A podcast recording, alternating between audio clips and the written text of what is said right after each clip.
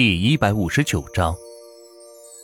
好吧，那我上午去哪个楼盘？万钱有些不乐意道：“本来就是冲着二手房来的，这一竿子给自己支到了一手房，真是违背本意呀。”就去北区那块吧，附近有两三个楼盘都可以转转看看，最好把他们销价给记下来，下午回来考试。高丽坐在前台的位置，喝了口水，说道：“他倒要看看万钱能坚持几天。”提起考试，万钱倒是毫不畏惧，在学校最擅长的就是考试，不然也不会得到奖学金了。好的，我这就过去。万钱应承道：“没想到这个工作还挺巴适，不用守着店铺，那样的话自己好多事情都做不了。”现在正好可以出去转一转。出了门，万钱叫了个车，来到北区的几个楼盘，发现屋子里是围了不少的人，很多人都拿着纸笔在写写画画。正中间则站着一位帅气的年轻小伙子，正拿着话筒在热情的介绍楼盘。看来这些都是同行了。我们是湘海最大的房地产开发商，于今年上半年入驻咱们的魔都。在市中心开发了一系列的改善型楼盘，特别适合中产级别的客户入住。我们配备了电子监管系统，二十四小时保安巡逻。万钱在销售部来回的走动，脑子里却在记着销售顾问嘴里说出的话术。对于这些话术，他并不陌生，因为在第一份工作的时候也大概的背过，这都大差不差。哥，你是来看房的还是？其中一名销售顾问见到万钱的身影，觉得他像中介又像客户，拿不准，于是过来问道：“哦，我是中介，过来听销讲的。”万钱背着手回答道：“好吧，哥，咱加个微信，若是有人买房，可以推荐给我，到时候有提成哦。”销售顾问紧追不舍的说道：“行吧，那你扫我的吧。”万钱见也没有其他事，就打开微信让对方扫自己。好的，哥，加上了，这是我们销售的内部群，您进一下。若是有客户来看房，您提前在群里报备一下，我这边做好登记，到时候成交了给您算提成。销售顾问贴心的说道：“行，谢谢啊。”万钱同意了入群申请，发现里边全是中介和置业公司。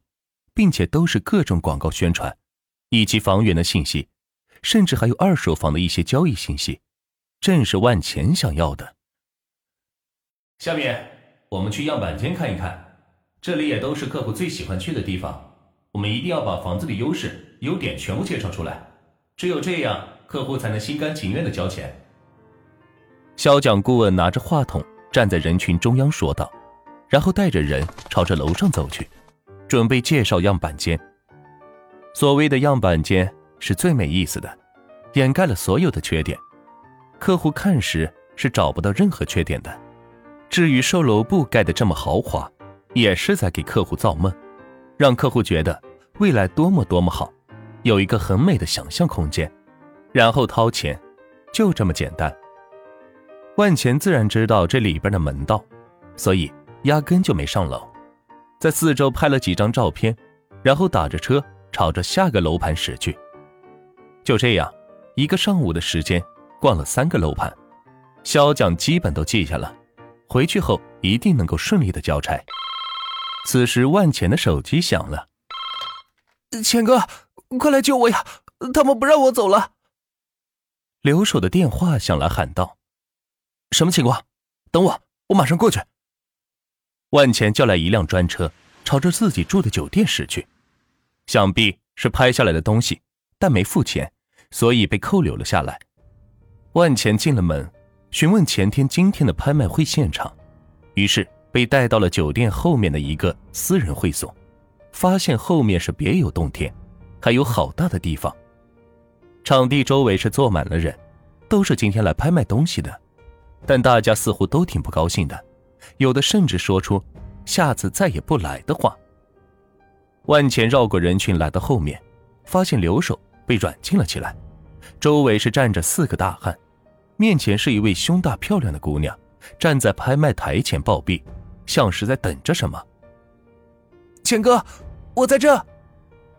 留守一眼望见了万钱，赶紧举手喊道：“万钱顺着声音是走了过去，也见到周围拍卖会的人群都扭头看向了这边。放了我兄弟。”万钱走过去，第一句话说道：“拍卖女郎见到万钱到来，给周围大汉使了个眼色，他们都走到台子后面站定，不过随时都有冲过来的准备，只要万钱他们敢耍花样。你就是万钱。”没听说过你这号人物呀。拍卖女郎上下打量着万茜，说道：“本以为是个行业大佬，却发现是个毛头小子。若不是看着留守手里拿着总统套房的门卡，估计早就把他宰了。拍卖任何东西，这小子就只顾着一个劲儿的举牌。刚开始主办方还很高兴，有这么主动的买家，他们抽成也很多。可后来发现。”他纯粹是来砸场子的，不管对方出价多高，这小子毫不犹豫的加价，弄得很多之前的大客户都气得冒烟，却没有办法。拍卖场的规则就是价高得折，但如果对方付不起这个价钱，那就另当别论了。那是因为你层次太低。”万钱嚣张的说道。虽然万钱很低调，但是最近他的一系列举动。还是在魔都的商业圈掀起了旋风的，比如说明面上的钱通车厂，万钱出席过剪彩，接连收购了两家房地产集团，这在圈内也是被一些上层人士知道的。至于面前这个女郎，若不是层次太低，就不是本地人，没有其他可能。对方听了万钱的讽刺，很是气愤，自己虽然是本次拍卖会的主讲人。但另一个身份，则是香海省某地产商的总经理，就连魔都的万达集团老总王建房都要给他几分面子，而万钱居然说自己层次太低，这让他如何不气愤？哼，真是不知天高地厚的臭小子，也就你这种人能带出来这么不要脸的人吧？万钱一个巴掌甩在了那个女人的脸上。我一般不打女人的，你是个例外。”万茜甩甩手说道，“你，你竟敢！来人，把他俩给我捆起来！”拍卖女郎气得不可收拾，指使着身边的几名壮汉说道。就在几名壮汉过来捉拿万钱时，旁边一位穿着花衬衫的男子走过来喊道：“这不是万总吗？”“哟，徐总也在呀。”万钱一看是许佳琪，于是说道：“等等，嗯，你们认识？”拍卖女郎捂着脸对着许佳琪说道：“万钱他不认识，但是许佳琪却是熟知的。他可是香海集团在魔都的战略合作伙伴，即使是集团投资人也要给他几分薄面。但没想到他居然会认识眼前这个流氓，并且还喊他万总。”他可是我们魔都现在炙手可热的万钱万总呀！难道你来魔都的时候没有提前做做功课吗？许佳琪硬气的回应道：“对于这场拍卖会，他也是颇为关注，因为这是自己的合作伙伴在魔都的地皮进行拍卖，并且是自己看中的地段，所以这次也是抱着必得的心态。却没想到，刚开始就有个二愣子不顾一切的举牌。”眼看一个价值十亿的地皮涨到了九十多亿，还在不停的加价，以至于最后成交价达到了二百亿的天价。这还不算完，今天所有的拍品都被他不断加价，加到了天价。地皮就有十三块，算下了总交易额达到了八千多亿，简直是疯了。所以许佳琪才打算过来看看，是哪个大财主光临了魔都市了。没想到，居然是万钱手下的人。万钱，万总，没听说过。拍卖女郎依然是不屑的说道：“那今天就让你见识见识，一共拍了多少钱？”万钱掐着腰问道。